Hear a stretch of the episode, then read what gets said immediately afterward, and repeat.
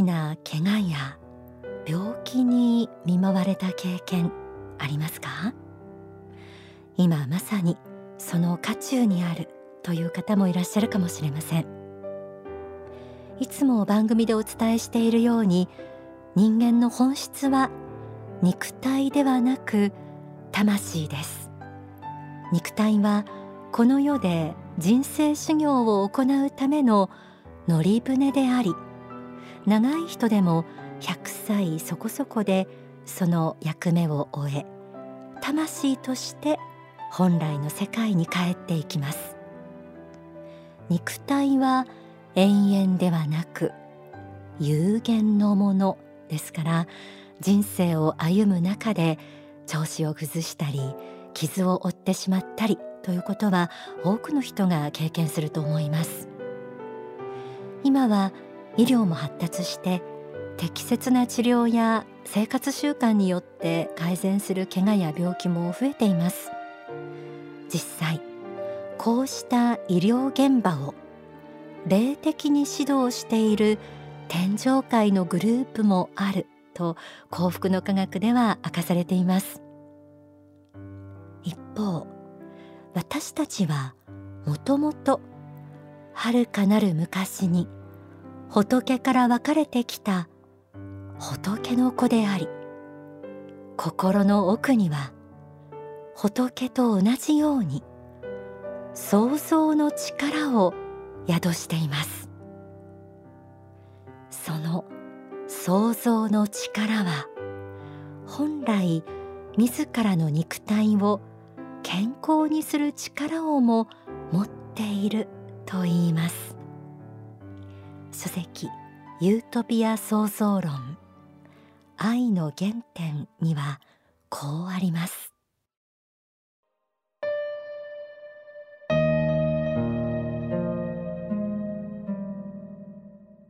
銀河のある場所で根本物の意識の一部が人類の魂を作るために個性ある光として散乱したことがあるのです。これが人間の本質は仏の子光の子であると言われている理由です。その本質において仏と同じものを人間は持っているのです。その本質において仏と同じでありその形態において仏から分かれてきた仏の子であるというのが人間の魂に関する真実なのです。仏の目から見れば例えば地上に生きている人々は光の子らが集まっている姿にしか見えないのです。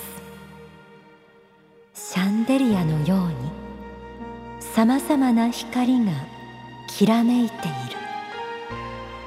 その光はある時は強くある時は弱くさまざまな景観を呈してはいるけれども仏の目から見ればすべて光の子なのです。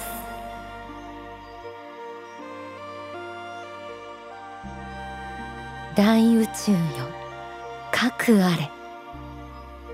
そうした思いによって万物を創造された仏根本物その根本物から遥かなる昔に分かれてきたのが私たち一人一人の魂です。だから私たちの魂にも本来仏と同じ創造の力が宿されています。心も体も思いの力によって作り変えていくことができる。あなたの心の奥にある想像の力。信じることができますか？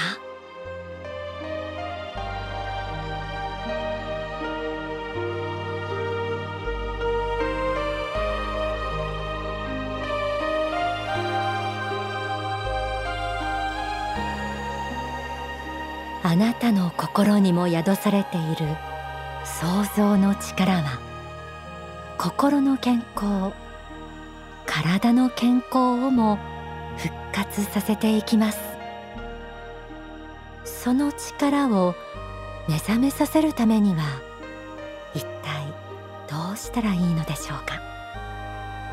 書籍超絶対健康法には反省感謝許しが挙げられています。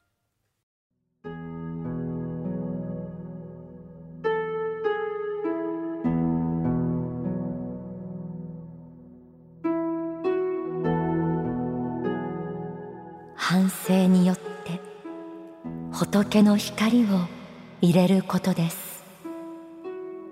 次は感謝です。いろいろな人に感謝をすることが大事です。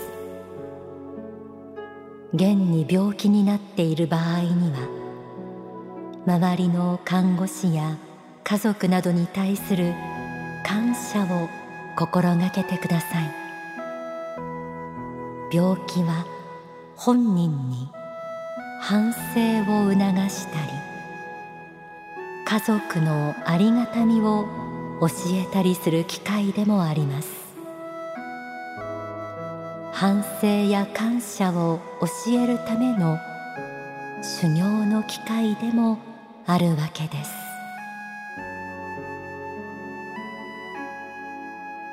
それからあなたとうまくいっていない人がいれば思い切ってお詫びをしてしまうことです。とにかく許しがたいと相手を憎んでいるために病気になる人は数多くいるので思い切って自分からお詫びをすることです。許しによって治る病気は数多くあるのです。やはりどこかの時点で許さなければ自分自身も不幸になります。恨みを持ったまま一生を生きてはいけません。それが宗教に触れることの意味でもあろうと思います。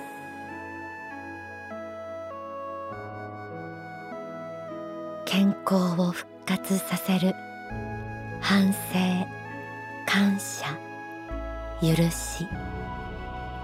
他の人や自分自身を傷つけてしまい今でも悔やんでいる。そんな人は心の中でごめんなさいとお詫びしてみてください。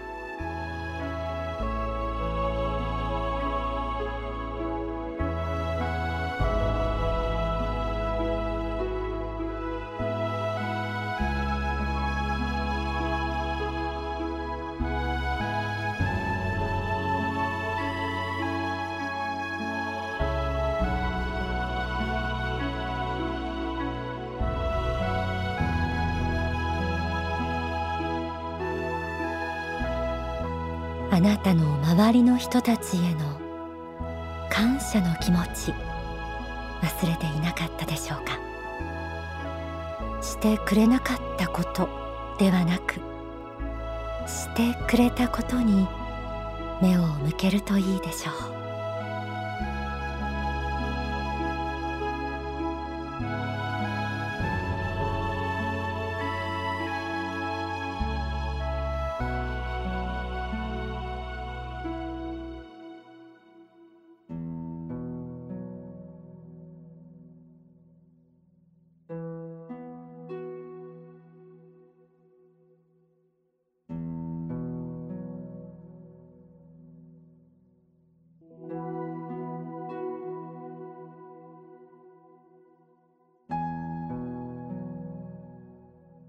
あなたのことを害したという人を憎み続けているなら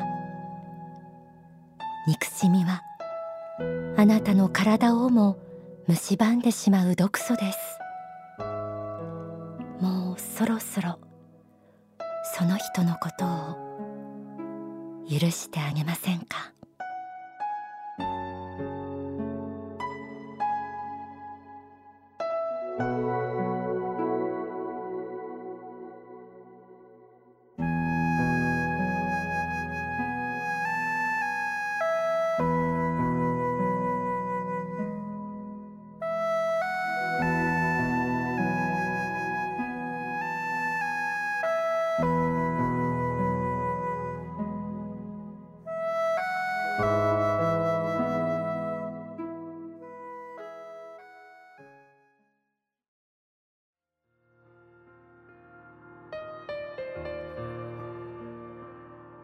人生というものは順風の中を順調に生きていくことだけが本当にいいかといえばそうではないかもしれません。今世を生きているということの持つ意味は今世の数十年の人生の中でどれだけ魂の糧を得るか。どれだけ魂が学ぶことができるかということでもあるわけであり選択の結果不幸になったと思えるその環境の中に実は無限の金銀財宝が埋もれていることがあるのです。いやむしろ逆境の時にこそ人間は数多くのものを見いだすのではないでしょうか。自分たちの至らない部分に目が向くのではないでしょうか。私はそう思うのです。苦しみの中に実は人生の砥石があるのです。悲しみの中に他者への愛が芽生えるきっかけがあるのです。人生にはいろいろな事件がありますがそこに仏の巧妙なる仕組みがあるということを皆さんは知らねばなりません。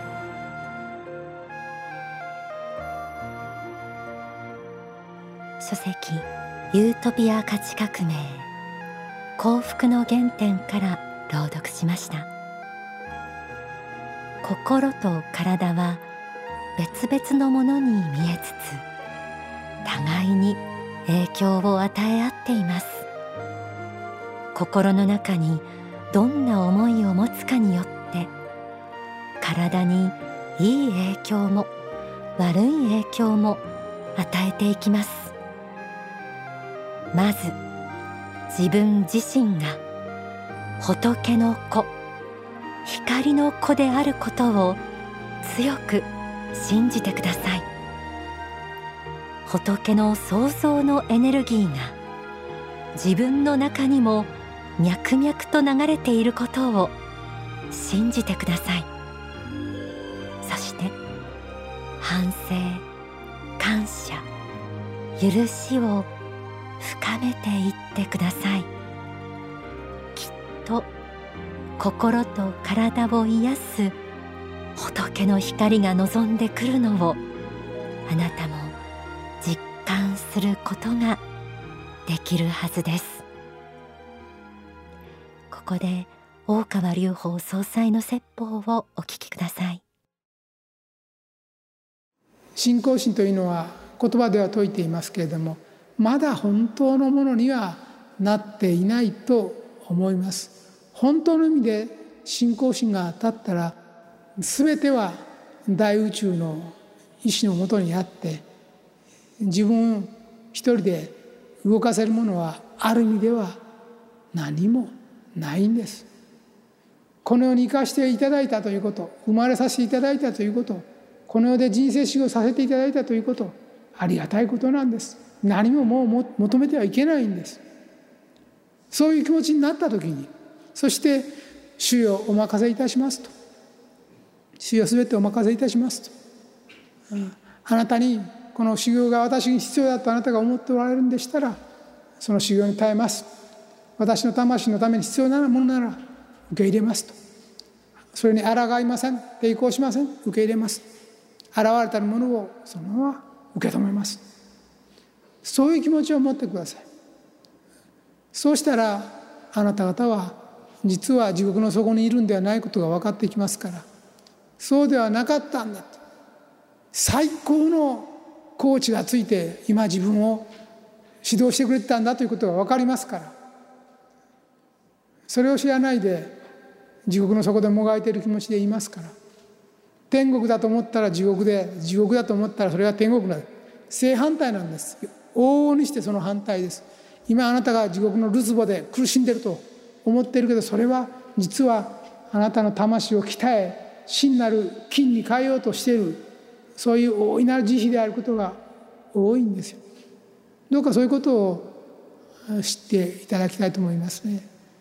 そうしたらあなた方は奇跡を感じる瞬間が必ずあります。お聞きいただいた説法は書籍心を癒すストレスフリーの幸福論に収められています。心と体を癒す仏の光と題してお送りしてきました。この世は仮の世界ではありますがこの世界もまた仏が滑られていることも真実です。生かされていることに感謝し与えられた人生修行を乗り越え自らの使命を果たしきることができますように多くの人のお役に立てますようにという気持ちでいることが一番の健康法と言えるかもしれません。